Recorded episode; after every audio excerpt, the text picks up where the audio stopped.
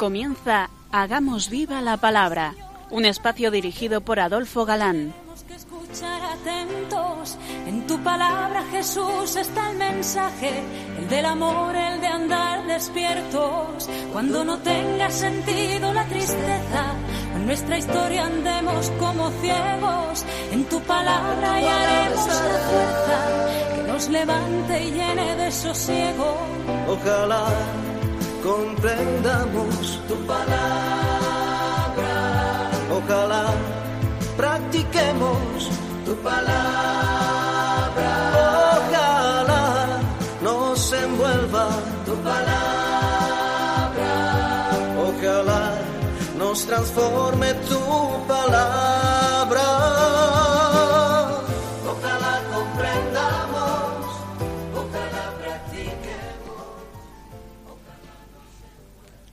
Hola, queridos oyentes. Un día más en esta emisora de la Madre nos encontramos con vosotros a través de las ondas para compartir, como siempre, la escucha de la palabra de Dios, buscando en vuestra compañía su vigencia y fuerza para nuestra vida. Aquí estamos de nuevo, Mari Carmen. Adolfo. y Marta dispuestos a pasar esta hora en vuestra compañía. Bienvenidos a nuestro programa Hagamos viva la palabra. Estábamos el último día analizando el profeta Jeremías y en particular su llamada al profetismo y que se manifiesta como en los demás profetas que hemos visto hasta ahora.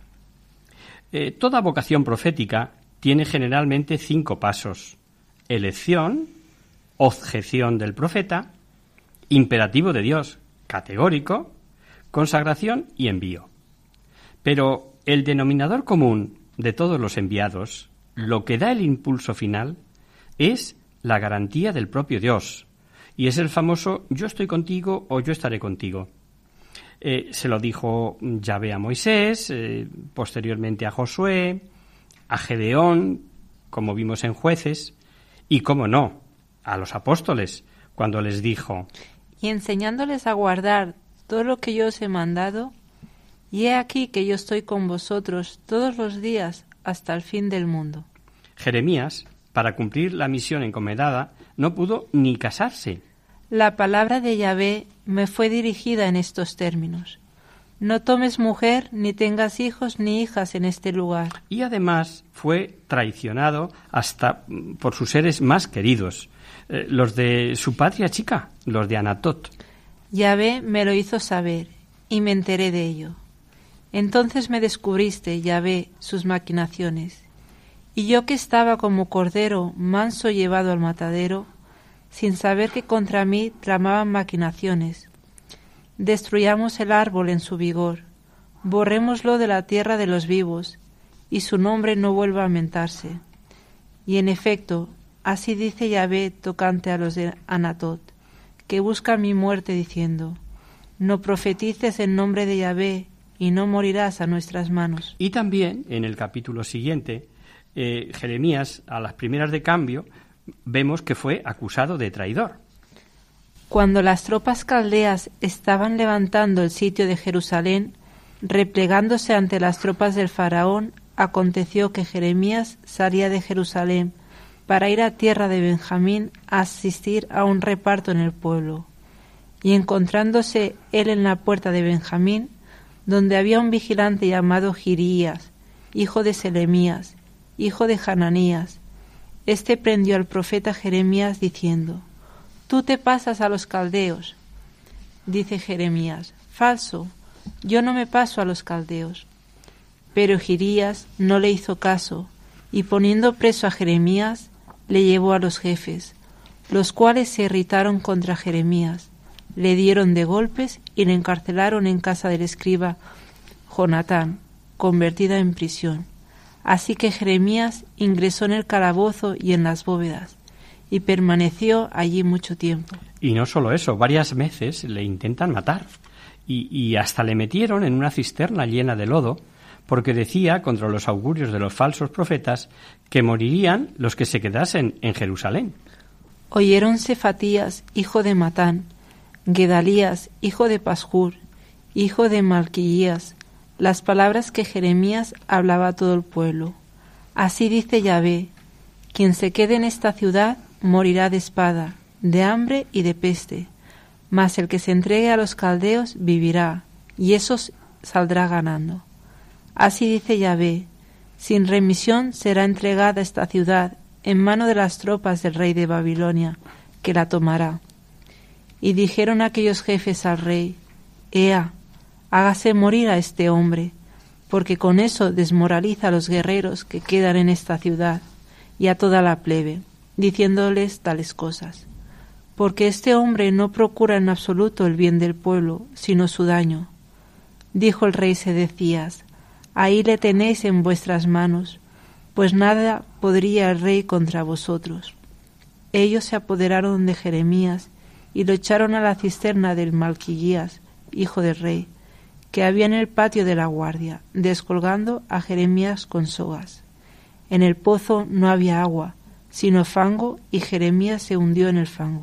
El rey Sedecías apreciaba el valor y las palabras de Jeremías, y le podía consejo en secreto. Y fue quien le salvó de la cisterna, o mejor dicho, permitió que fuera sacado de ella. Salió Ebe Melech de la casa del rey y habló al rey en estos términos: Oh mi señor el rey, está mal hecho todo cuanto estos hombres han hecho con el profeta Jeremías, arrojándole a la cisterna. Total lo mismo se iba a morir de hambre, pues no quedan ya víveres en la ciudad. Entonces ordenó el rey Abed Melech el cusita, Toma tú mismo de aquí treinta hombres, y subes al profeta Jeremías del pozo antes de que muera. Ebed Melech tomó consigo a los hombres, y entrando en la casa del rey, al vestuario del tesoro, tomó allí desechos de paños y telas, y con sogas los descolgó por la cisterna hasta Jeremías. Dijo Ebed Melech el cusita a Jeremías, Ala, ponte los desechos de paño y telas entre los sobacos y las sogas. Así lo hizo Jeremías, y agarrando a Jeremías con las sogas le subieron de la cisterna, y Jeremías se quedó en el patio de la guardia. Pero es que eh, el rey incluso le pedía oraciones. El rey Sedecías envió a Yucal, hijo de Selemías, y al sacerdote Sofonías, hijo de Masesías, a decir al profeta Jeremías, Ea, ruega por nosotros a nuestro Dios Yahvé, Mm, pero lo que pasa también muchas veces, el rey, por respetos humanos, por cobardía ante la corte, eh, sacerdotes y profetas, no se atrevió a seguir los consejos de Jeremías, aunque de haberlos seguido se habría salvado él, su familia y todo el pueblo. Dijo Jeremías a Sedecías, Así dice Yahvé, el Dios Sebaot, el Dios de Israel, si sales a entregarte a los jefes del rey de Babilonia, vivirás tú mismo y esta ciudad no será incendiada. Tanto tú como los tuyos viviréis. Pero si no te entregas a los jefes del rey de Babilonia, esta ciudad será puesta en manos de los caldeos e incendiada, y tú no escaparás de sus manos. Anteriormente ya había tenido Jeremías que decir eh, terribles verdades al rey que el faraón Necao había puesto, el primer Joaquín, que sabéis que llamamos Joaquín. Pero este no solo no le escuchó, sino que, como veremos, quemaba sus profecías. Eh, tuvo Baruch, su secretario, que volver a escribirlas, como veremos. Este murió sin sucesión y Jeremías le anunció su horrorosa muerte, como sepultura de asno, le dirá. Pero tú tan solo te preocupas de ganancias deshonestas. Haces que muera el inocente y oprimes y explotas a tu pueblo. El Señor dice acerca de Joaquín, hijo de Josías, rey de Judá, no habrá nadie que llore su muerte, no habrá nadie que llore y diga, ay hermano, ay hermana, ay Señor, ay majestad. Lo enterrarán como a un asno, lo arrastrarán y lo arrojarán fuera de Jerusalén. Pues bien, yo, el Señor, te digo a ti, Joaquín, rey de Judá, que no tendrás descendiente en el trono de David tu cadáver quedará expuesto al calor del día y a las heladas de la noche. Y también, como el profeta Habacuc, que lo veremos, no comprendía los designios divinos, y aunque empieza diciendo a Dios que sí, que tiene razón, le pregunta con inquietud el por qué tiene siempre mm, suerte los malos. Señor, si trato de discutir contigo, tú siempre llevas la razón. Sin embargo, quisiera preguntarte el porqué de algunas cosas. ¿Por qué les va bien a los malvados? ¿Por qué viven tranquilos los traidores? Y es que Jeremías es humano y no un superhumano. Es como todos los santos y a veces, claro, no puede más. Debemos agradecer al Espíritu Santo que haya querido que quedase por escrito esta lucha de Jeremías cuando él desahoga su alma. Ay de mí, madre mía, porque me diste a luz varón discutido y debatido por todo el país. Ni les debo ni me deben, pero todos me maldicen. Di, ya ve, si no te he servido bien. Intercedí ante ti por mis enemigos en el tiempo de su mal y de su apuro. Y cuando habla como deseando el castigo para sus enemigos, por ejemplo. Envía de repente contra ellos una banda de bandidos, que se oigan sus gritos de terror, porque cavaron un hoyo para atraparme, pusieron trampas a mi paso. Pero tú, Señor, conoces todos los planes que han hecho para darme muerte. No les perdones su maldad, ni olvides sus pecados.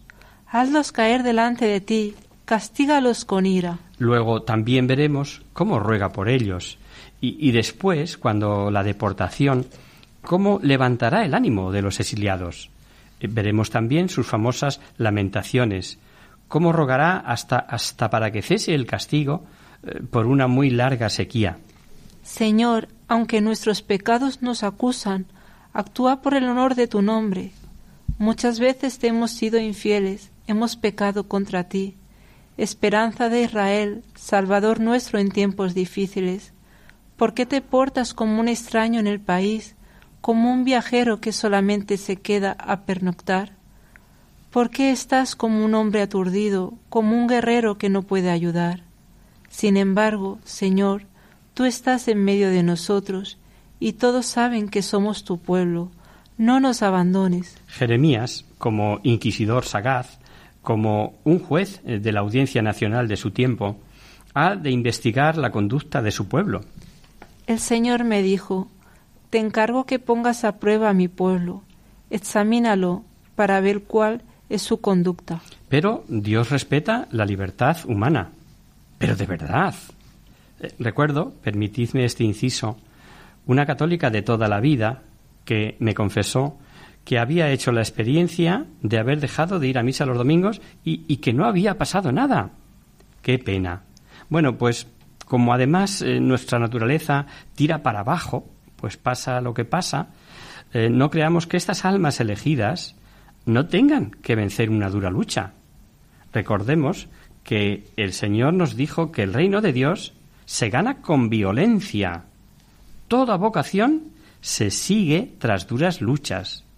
Cuando se habla de misioneros o de la dura vida de los trapenses o contemplativas, eh, los necios suelen decir, bueno, pero como tienen vocación, como si la vocación te librase de sentir pereza, de sentir frío al levantarte a medianoche a rezar, o, o de la dureza de obedecer al superior o a ayunar. Pues la lucha interior de Jeremías debió de ser de campeonato. Si no veamos unas citas, dirá, me, sedujiste, me he dejado seducir, me has agarrado, me has vencido, eh, que nos recuerdan, por cierto, las confesiones de San Agustín. Luego lucha, lucha y de la buena. Mejor lo leemos. Me has seducido, Yahvé, y me dejé seducir. Me has agarrado y me has podido. He sido la irrisión cotidiana. Todos me remedaban, pues cada vez que hablo es para clamar atropello y para gritar expolio. La palabra de Yahvé ha sido para mí oprobio y befa cotidiana. Yo decía, no volveré a recordarlo, ni hablaré más en su nombre. Pero había en mi corazón algo así como fuego ardiente, prendido en mis huesos, y aunque yo trabajaba por, por ahogarlo, no podía. Es común quejarse diciéndole a Dios que si le ha seducido, pero que de haber sabido lo que vendría después, pero ahí sale la libertad y dice, me he dejado seducir.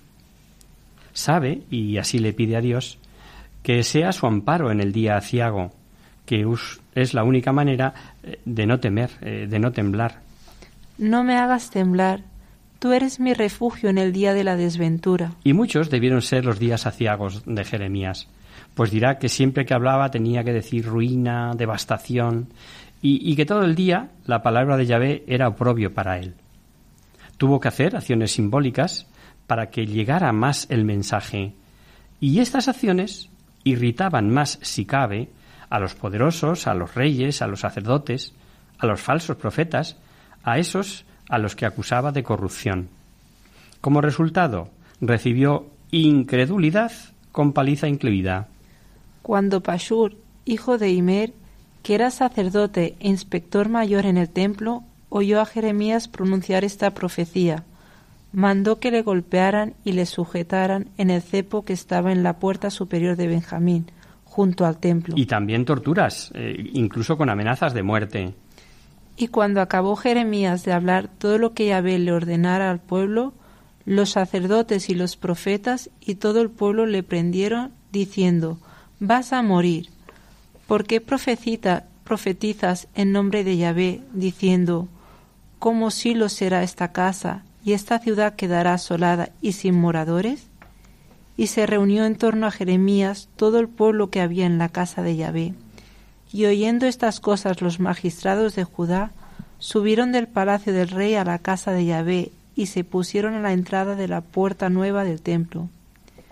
Y los sacerdotes y profetas hablaron a los magistrados de Judá y a todo el pueblo, diciendo, Reo es de muerte este hombre por haber profetizado contra esta ciudad lo que vosotros mismos habéis oído.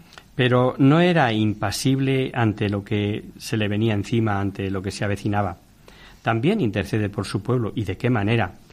Dirá, como leímos anteriormente, y como gran poeta que es, hemos pecado contra ti, oh esperanza de Israel, su Salvador en tiempos de angustia. Aunque nuestras culpas nos acusen, todos saben que somos tu pueblo. No nos abandones.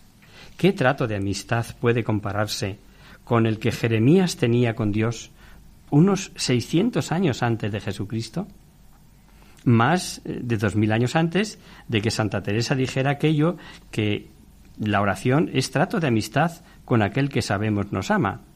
Jeremías entiende, comprende que merecen castigo y dice, corrígenos, Señor, pero continuo y no con tu ira. Bien sé, Yahvé, que no está en mano del hombre trazarse su camino, no es dueño el hombre de caminar ni de dirigir sus pasos. Corrígeme, Yahvé, pero conforme a juicio, no con ira, no sea que me aniquiles. Preciosa, ¿verdad? La confianza eh, que muestra Jeremías en su petición a Yahvé. Nos quedamos pensando en esta actitud de confianza del profeta con esta música de fondo.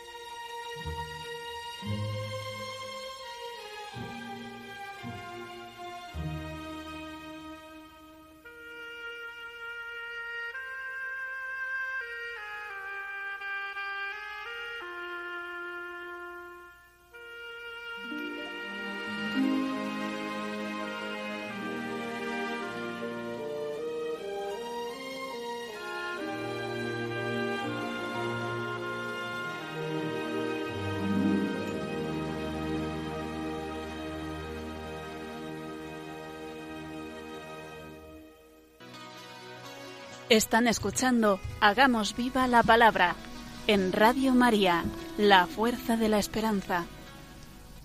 Amigos, de nuevo con vosotros tras, este breve descanso musical. Os recordamos, queridos oyentes, que sintonizáis el programa Hagamos viva la palabra. Si queréis contactar con nosotros vía correo postal, lo podéis hacer a Radio María, Paseo Lanceros, número 2, primera planta, 28024 de Madrid. Y si preferís el correo electrónico, hagamos viva la palabra arroba radiomaria.es.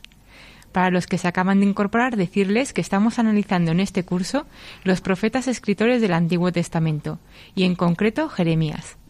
Así es, y nos quedábamos pensando, durante la pausa musical, eh, la confiada petición del profeta a Dios, pidiéndole que el castigo que merecen nuestros pecados sea conforme a su juicio y, no con la intensidad que merecen y, que supondría nuestra aniquilación. Hay una cita misteriosa que es una petición justo a la inversa de Dios a Jeremías y además no solo una vez, sino varias veces. No me pidas por este pueblo, que, no iré. No eleves eh, por ellos oraciones, eh, no insistas. Eh, vamos a leerlo. Y tú no me supliques por este pueblo, y no eleves por ellos clamor ni oración, porque no iré cuando ellos clamen a mí al tiempo de su aflicción. Y tú no me ruegues por este pueblo, ni eleves por ellos clamor y súplica, no me porfíes, porque no te oiré. Y me dijo Yahvé, no ruegues por este pueblo para su bien. Tal vez eh, la aclaración sea que los profetas, además de hablar en nombre de Dios, son intercesores interceden por el pueblo al ser amigos de Dios. Pero la libertad es sagrada. Y cuando el pueblo libremente rechaza sistemáticamente, Dios no puede conceder al intercesor, en este caso el profeta, lo que el pueblo no quiere, lo que está rechazando. Y en este caso el profeta es eh, como el notario eh, de la sentencia, el que mm, de nada vale pedir. Hablando al estilo humano diríamos que lo que pasa es que Dios no puede esperar más. Ha hecho todo lo posible por su parte y no le hacen caso. Le rechazan y entonces eh, se colma la copa de la espera. Ya no valen intercesores, aunque sean de la primerísima talla y, y cita dos muy especiales, como Moisés y Samuel. Y Yahvé me dijo, aunque se me pusieran delante Moisés y Samuel, no se volvería mi alma a este pueblo. Quítalos de mi presencia, que se vayan. Y si te preguntan, ¿a dónde hemos de ir? les responderás, así dice Yahvé, el que a la muerte, a la muerte, el que a la espada, a la espada, el que al hambre, al hambre, el que al cautiverio, al cautiverio. Pero pudiera haber aquí tal vez un misterio oculto. Os voy a decir una opinión muy personal, muy particular porque mm, la podéis en ese caso tomar como os venga en gana. No es opinión oficial definida de la Iglesia, sino lo que opinaba un sabio y santo trinitario que hablaba de condicionar toda petición a lo que Dios quisiera. Jesús dijo que con fe hasta los montes se trasladarían y también que la fe vence hasta las fuerzas de la naturaleza. Esto es histórico pues por la fe de los santos hasta resucitaron muertos. Si no, ved eh, la historia de Elías o Eliseo o San Pedro o el propio San Pablo. Notemos que la Iglesia en todo lo que pide termina siempre diciendo, por Jesucristo nuestro Señor, o sea, que ha de pedirse todo supeditado a que esté en consonancia con Jesucristo, con lo que Él, como único mediador, como única causa eficiente, quiera. Si a un niño le prometemos concederle lo que nos pida y nos pide jugar eh, con una afilada navaja de afeitar, eh, ¿le dejaremos? Por eso las peticiones del Padre Nuestro tienen la garantía de estar en consonancia con Jesucristo. Que venga su reino de justicia, de paz y de amor, que nos dé el pan de cada día, pero a todos, que no nos deje caer en la tentación, que no que no tengamos tentaciones, sino que no nos deje caer. Y también sabemos que Dios quiere que le pidamos, eh, que mande más operarios a su mies, eh, que seamos uno como el Padre y el Hijo son uno, o sea, tenemos que pedir por la unidad. Pero si un alma tiene fe, realmente hasta, hasta para trasladar montañas, y pide algo no conveniente, ¿qué pasa? ¿No encajaría esta opinión con la petición de Dios a Jeremías? Repito, esta es una opinión muy personal, importante creo, para que siempre condicionemos las peticiones a la voluntad de Dios. Él es el único que sabe lo que nos conviene. Y es que a Él le obedece toda naturaleza. Es juez inapelable, pero es Dios justo y misericordioso por lo que la penitencia y el arrepentimiento son remedio del mal. Y esto para todos los pueblos, para todos los hombres. Es una visión profética en el campo del universalismo. Aunque no con la elevación mesiánica de Isaías, Jeremías tiene también una profunda esperanza mesiánica. Jamás usó Jeremías de todos los recursos divinos y humanos para salvar la existencia de la nación escogida por Dios y conjurar la temida ruptura de sus relaciones con Yahvé. Esa vasta teología no es que fuese nueva, pero comprende en Jeremías solo nociones que ya apuntaron Amós, Oseas, Miqueas e Isaías, que son los profetas que hemos visto hasta ahora. Y es que como palabra de Dios es natural que tuviera revelaciones comunes a otros profetas. Para difundir el mensaje, usó de muchos simbolismos, como parábolas vivientes, para que mejor entendiesen y, entrara por los ojos de los oyentes las revelaciones que les hacía. Es famosa la estampa de Jeremías, paseando por entre el pueblo con coyundas, un yugo y cadenas, gritando a los reyes que habían ido a pactar con el rey de Judá y a éste también para ir contra Babilonia, decirles, así os veréis vosotros. Entraba por los ojos. Así dice Yahvé, hazte unas coyundas y un yugo y póntelas al cuello, y manda decir al rey de Edom, al rey de Moab, al rey de los hijos de Amón, al rey de Tiro y al rey de Sidón, por los embajadores que han venido a tratar con Sedecías, rey de Judá, a Jerusalén. Y a Sadecías, rey de Judá, le hablé de todo esto, diciéndole, Dad vuestro cuello al yugo del rey de Babilonia, someteos a él, a su pueblo, y viviréis. ¿Para qué morir tú y tu pueblo de espada, hambre y peste? Como dijo Yahvé respecto del pueblo que no se someta al rey de Babilonia. ¿Cómo acabó Jeremías? Pues la verdad es que nada sabemos. Una vez más, la Biblia nos da una gran lección de lo importante que es el mensaje, y no la categoría del hombre elegido para darlo. No obstante, la tradición judaica dice que acabó siendo lapidado en Egipto por compatriotas suyos. Hay otra tradición eh, que dice que acabó en Babilonia tras la conquista de Egipto eh, por Nabucodonosor. Schokel, el gran comentarista de Sagrada Escritura, eh, dice que Jeremías vivió situaciones muy diversas, entró en contacto con personas muy distintas, atravesó momentos de entusiasmo y de desánimo. Puede enseñarnos mucho sobre la vocación y sus crisis, sobre el desconcierto ante los falsos profetas, sobre la idolatría, el falso culto a Dios y las injusticias. Fue austero e incansable. Estuvo más de cuarenta años así. Al contrario que Isaías, que fue un profeta lleno de virilidad, serenidad, aplomo, hombre reflexivo, Jeremías era más bien tímido, afectivo, pero como es la gracia la que opera en quien se deja, se mantuvo firme aceptando una misión que no le iba. Y vamos ahora a indagar o tratar de explicar su mensaje. Es rico, muy rico en teología, eh, que veremos con detalle, pero antes veamos cómo se valió de varios símbolos para su mensaje. Eh, digamos que predicó un monoteísmo acérrimo, enemigo y visceral de lo de poner una vela a Dios y otra al diablo. También nos enseña sobre el trato íntimo con Dios, de cómo Dios se deja siempre querer, aunque es creador único y dueño y señor de cielos y tierra. Babilonia será el azote de Judá, Pero también dirá Jeremías que su maldad no quedará impune. Hay un famoso oráculo contra Babilonia en los capítulos 50 y 51, eh, que como debía permanecer el secreto al llegar a Babilonia, mandó que lo tiraran al Éufrates. Leamos. Escribió Jeremías en un volumen todo el mal que había de venir contra Babilonia, cuanto había escrito sobre Babilonia.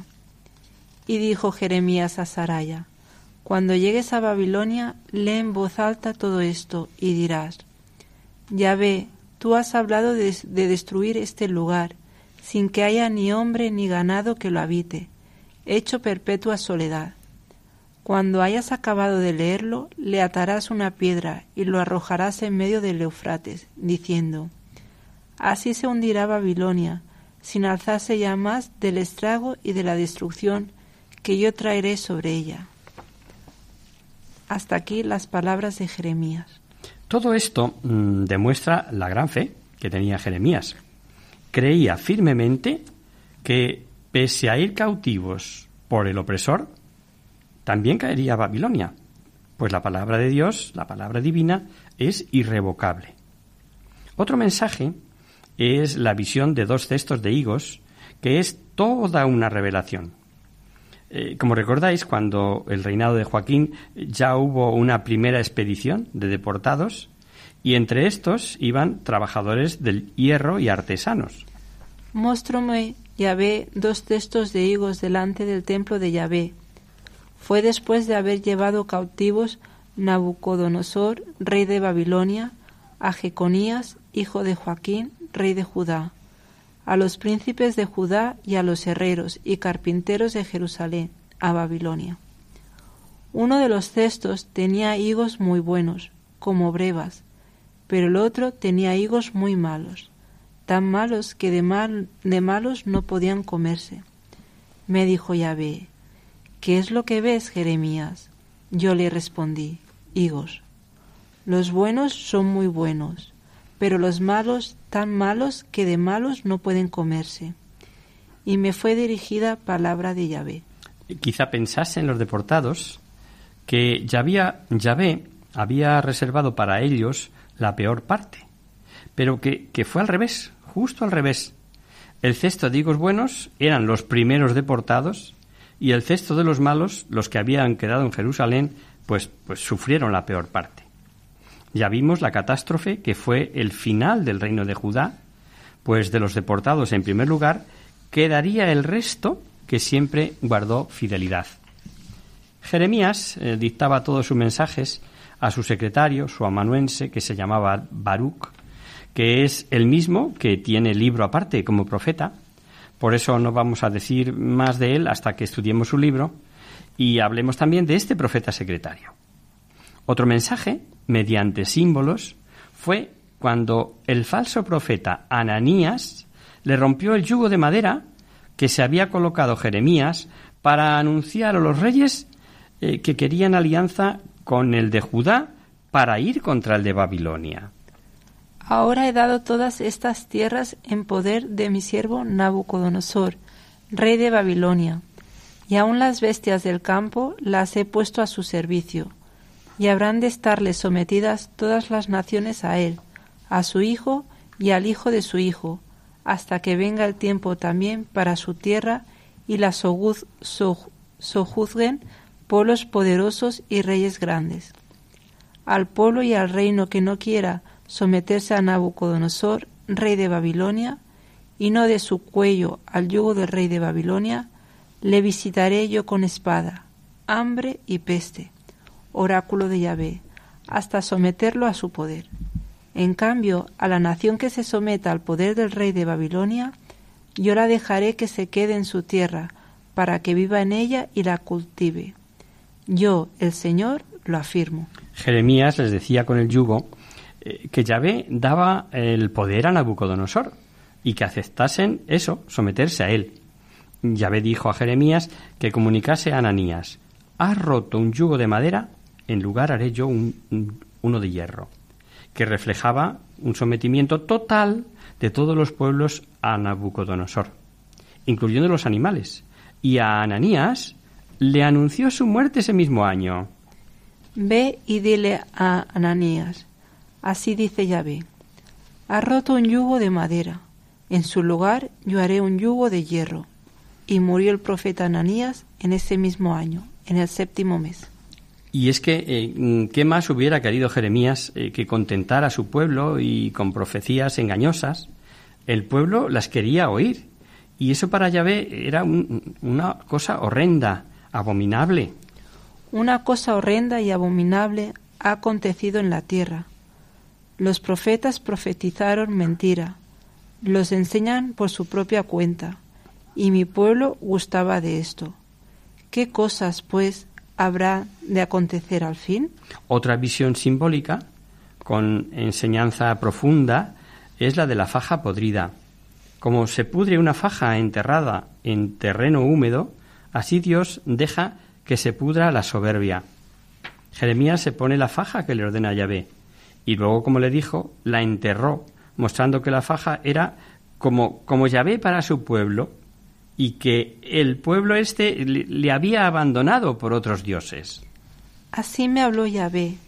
Ve y cómprate una faja de lino y póntela sobre tus lomos y no la metas en el agua. Adquirí la faja como me mandó Yahvé y me la puse sobre los lomos.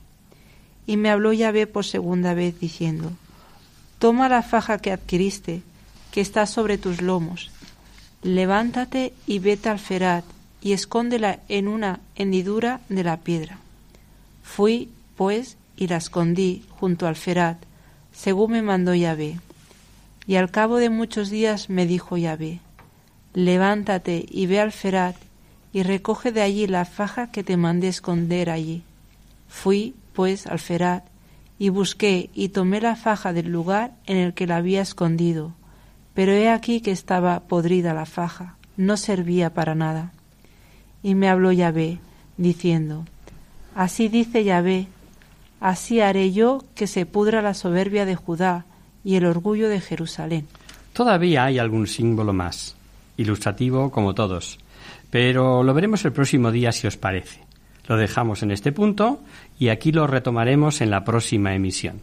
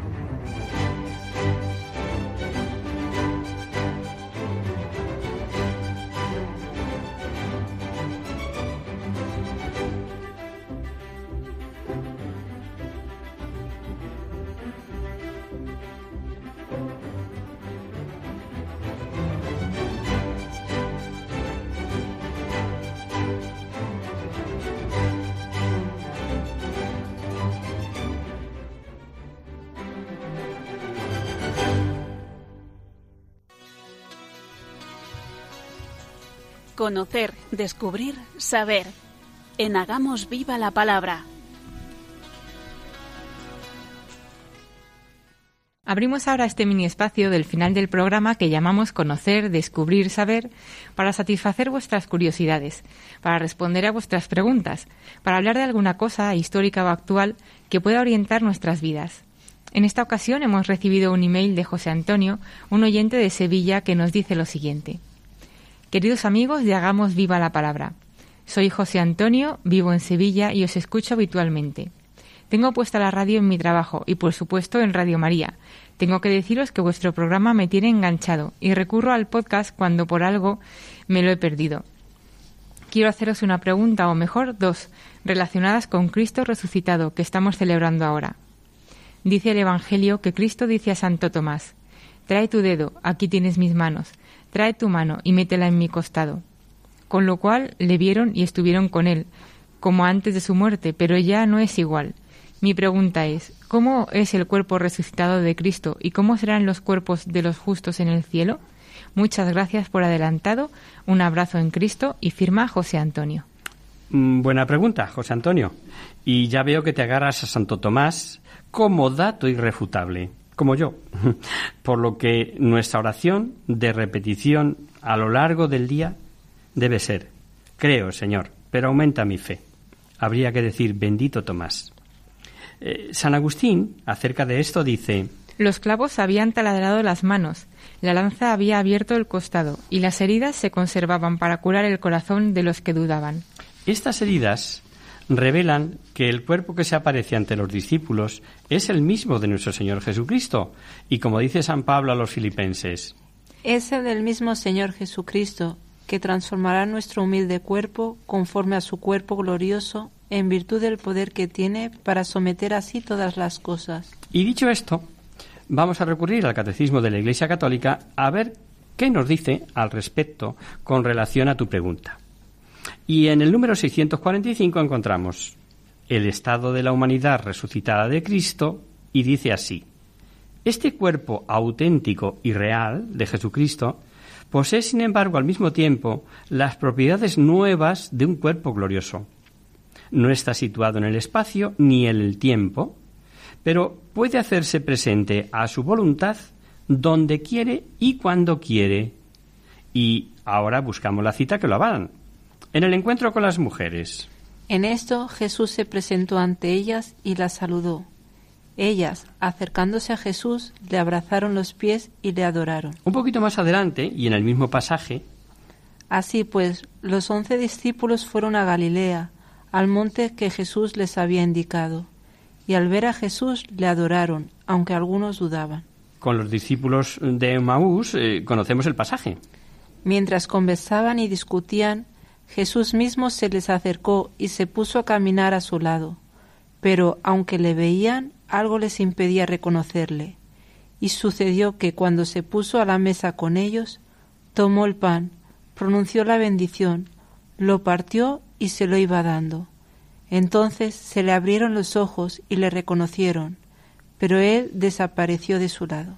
Es decir, que siendo el mismo Jesús, no le conocen hasta que él mismo se da a conocer. Y otro tanto pasa con la Magdalena. Tampoco le conoce hasta que el Señor se da a conocer, en este caso, pronunciando su nombre, porque su humanidad ya no puede ser retenida en la tierra y no pertenece ya más que al dominio divino del Padre. Dícele Jesús, no me toques, que todavía no he subido al Padre, pero vete donde mis hermanos y diles, subo a mi Padre y vuestro Padre, a mi Dios y vuestro Dios. Por esta razón, también Jesús resucitado es soberanamente libre de aparecer como quiere, bajo la apariencia de un jardinero, bajo otra figura, mm, distinta de las que le era familiar a los discípulos, y esto para suscitar su fe. Esto se aprecia claramente en la última aparición. Lee, Mari Carmen. Cuando comenzaba a amanecer, Jesús se apareció en la orilla, pero los discípulos no sabían que fuera él. Jesús les preguntó, Muchachos, ¿no habéis descansado nada? Nada, le contestaron Jesús. Nada, le contestaron. Jesús les dijo, Echad la red a la derecha de la barca y pescaréis. Así lo hicieron, y luego no podían sacar la red por los muchos peces que habían cogido. Entonces aquel discípulo a quien Jesús quería mucho le dijo a Pedro, Es el Señor. Apenas oyó Simón Pedro que era el Señor, se vistió porque estaba sin ropa y se lanzó al agua. Y siguiendo con el catecismo, en el número siguiente, en el 646, nos dice que la resurrección de Cristo no fue un retorno a la vida terrena, como en el caso de las resurrecciones que él había realizado antes de la Pascua, y que recordamos, la hija de Jairo, el joven eh, de Naín, eh, Lázaro. Estos, estos mm, resurrecciones, este volver a la vida, estos hechos, eh, eran acontecimientos milagrosos, pero las personas afectadas por el milagro volvían a tener, por el poder de Jesús, una vida terrena ordinaria. en cierto momento mm, volverán a morir. La resurrección de Cristo no. La resurrección de Cristo es esencialmente diferente. En su cuerpo resucitado pasa del estado de muerte a otra vida más allá del tiempo y del espacio. En la resurrección, el cuerpo de Jesús se llena del poder del Espíritu Santo, participa plenamente de la vida divina en el estado de su gloria, tanto que San Pablo puede decir de Cristo que es hombre celestial. Y es en este pasaje eh, de la carta a los fieles de Corinto donde mejor se nos aclara el tema. Escuchemos. Tal vez alguno preguntará, ¿cómo resucitarán los muertos? ¿Qué clase de cuerpo tendrán? La pregunta es tonta. Cuando se siembra, la semilla tiene que morir para que tome vida la planta. Lo que se siembra no es la planta que ha de brotar, sino un simple grano, sea de trigo o de otra cosa. Después Dios le da la forma que quiere, y a cada semilla le da el cuerpo que le, que le corresponde. No todos los cuerpos son iguales, sino que uno es el cuerpo del hombre, otro el de los animales, otro el de las aves y otro el de los peces. Del mismo modo hay cuerpos celestes y cuerpos terrestres, pero una es la hermosura de los cuerpos celestes y otra la hermosura de los terrestres. El brillo del sol es diferente del brillo de la luna y del brillo de las estrellas, y aún entre las estrellas el brillo de una es diferente del de otra. Lo mismo pasa con la resurrección de los muertos. Lo que se entierra es corruptible, lo que resucita es incorruptible. Lo que se entierra es despreciable, lo que resucita es glorioso. Lo que se entierra es débil, lo que resucita es fuerte. Lo que se entierra es un cuerpo material, lo que resucita es un cuerpo espiritual. Así como hay cuerpo material, también lo hay espiritual. Esto dice la Escritura. El primer hombre, Adán, fue materia con vida. En cambio, el último Adán es espíritu que da vida. Sin embargo, lo espiritual no es primero, sino lo material. Después viene lo espiritual. El primer hombre, hecho de tierra, procede de la tierra. El segundo hombre procede del cielo. Los cuerpos de la tierra son como aquel hombre hecho de tierra, y los del cielo son como aquel que es del cielo. Así como nos parecemos al hombre hecho de tierra, así también nos pareceremos al que es del cielo. Quiero deciros, hermanos, que lo que es de carne y hueso no puede tener parte en el reino de Dios. Y podríamos decir palabra de Dios, porque es que aquí San Pablo es se expresa de tal manera eh, que, es difícil no entenderlo. A ver, eh, nos quedamos todavía con la duda de no saber. Y ahora, mm, querido José Antonio, vamos con la segunda parte de tu pregunta. ¿Cómo serán los cuerpos de los justos en el cielo? El cuerpo glorioso del Señor no se verá de la misma forma como se vio su cuerpo resucitado, sino más parecido al cuerpo que vieron San Pedro, San Juan y Santiago en la transfiguración del Señor. Dice a propósito de esto San Agustín que es de creer que la claridad con que resplandecerán los justos como el sol en su resurrección fue velada en el cuerpo de Cristo resucitado a los ojos de los discípulos, porque la debilidad de la mirada humana no la hubiese podido soportar, cuando debían conocerle y oírle. San Pablo afirma que el Señor transformará los cuerpos de los justos según su cuerpo glorioso, o sea, que compartirán la claridad del cuerpo glorioso del Señor. Pero, y lo hemos leído, cada cuerpo tiene su propio resplandor. Según el concilio de Letrán, todos los hombres resucitarán con el propio cuerpo que ahora llevan. Pero nos explica el Señor que los justos en el cielo, estas son palabras del Señor en Lucas, ni tomarán mujeres ni maridos, porque ya no pueden morir y son semejantes a los ángeles e hijos de Dios, siendo hijos de la resurrección. Por lo tanto, los justos gozarán también, gozaremos, aspiramos a ello, por la misericordia de Dios, de la impasibilidad, y no podrán sufrir ni morir jamás ya más, ninguna vez más, Si se tiene en cuenta la forma en que el Señor se apareció a sus discípulos tras su resurrección, los cuerpos resucitados tendrán también la sutilidad necesaria para poder atravesar otros cuerpos, como el sepulcro o como las puertas cerradas eh, que atravesó el Señor estando con cerrojos, ¿no?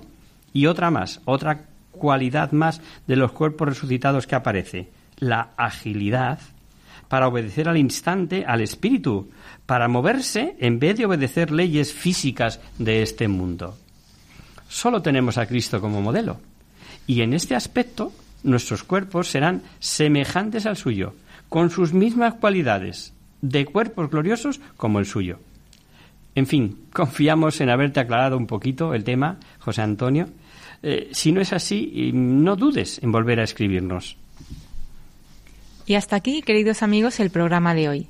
Os dejamos con nuestra sintonía y os recordamos que si queréis dirigiros al programa para cualquier duda, aclaración o sugerencia, participando en el espacio de conocer, descubrir, saber, estamos a vuestra total disposición y encantados de atenderos en la siguiente dirección. Radio María, Paseo Lanceros número 2, primera planta, 28024 de Madrid.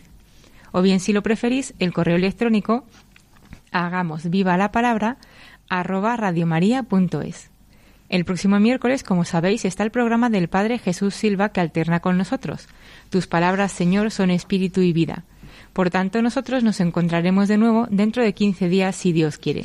Con un programa en el que seguiremos analizando la preciosa doctrina de Jeremías tan útil hoy, con una simbología en su mensaje súper expresiva y que entra por los ojos. Hasta el próximo día, amigos. Hasta el próximo día. Hasta dentro de 15 días.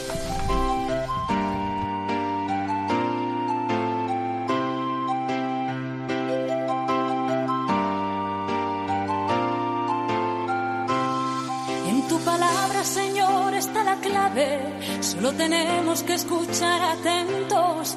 En tu palabra, Jesús, está el mensaje, el del amor, el de andar despierto. Así concluye Hagamos viva la palabra con Adolfo Galán. Andemos como ciegos en tu palabra y haremos la fuerza que nos levante y llene de sosiego. Ojalá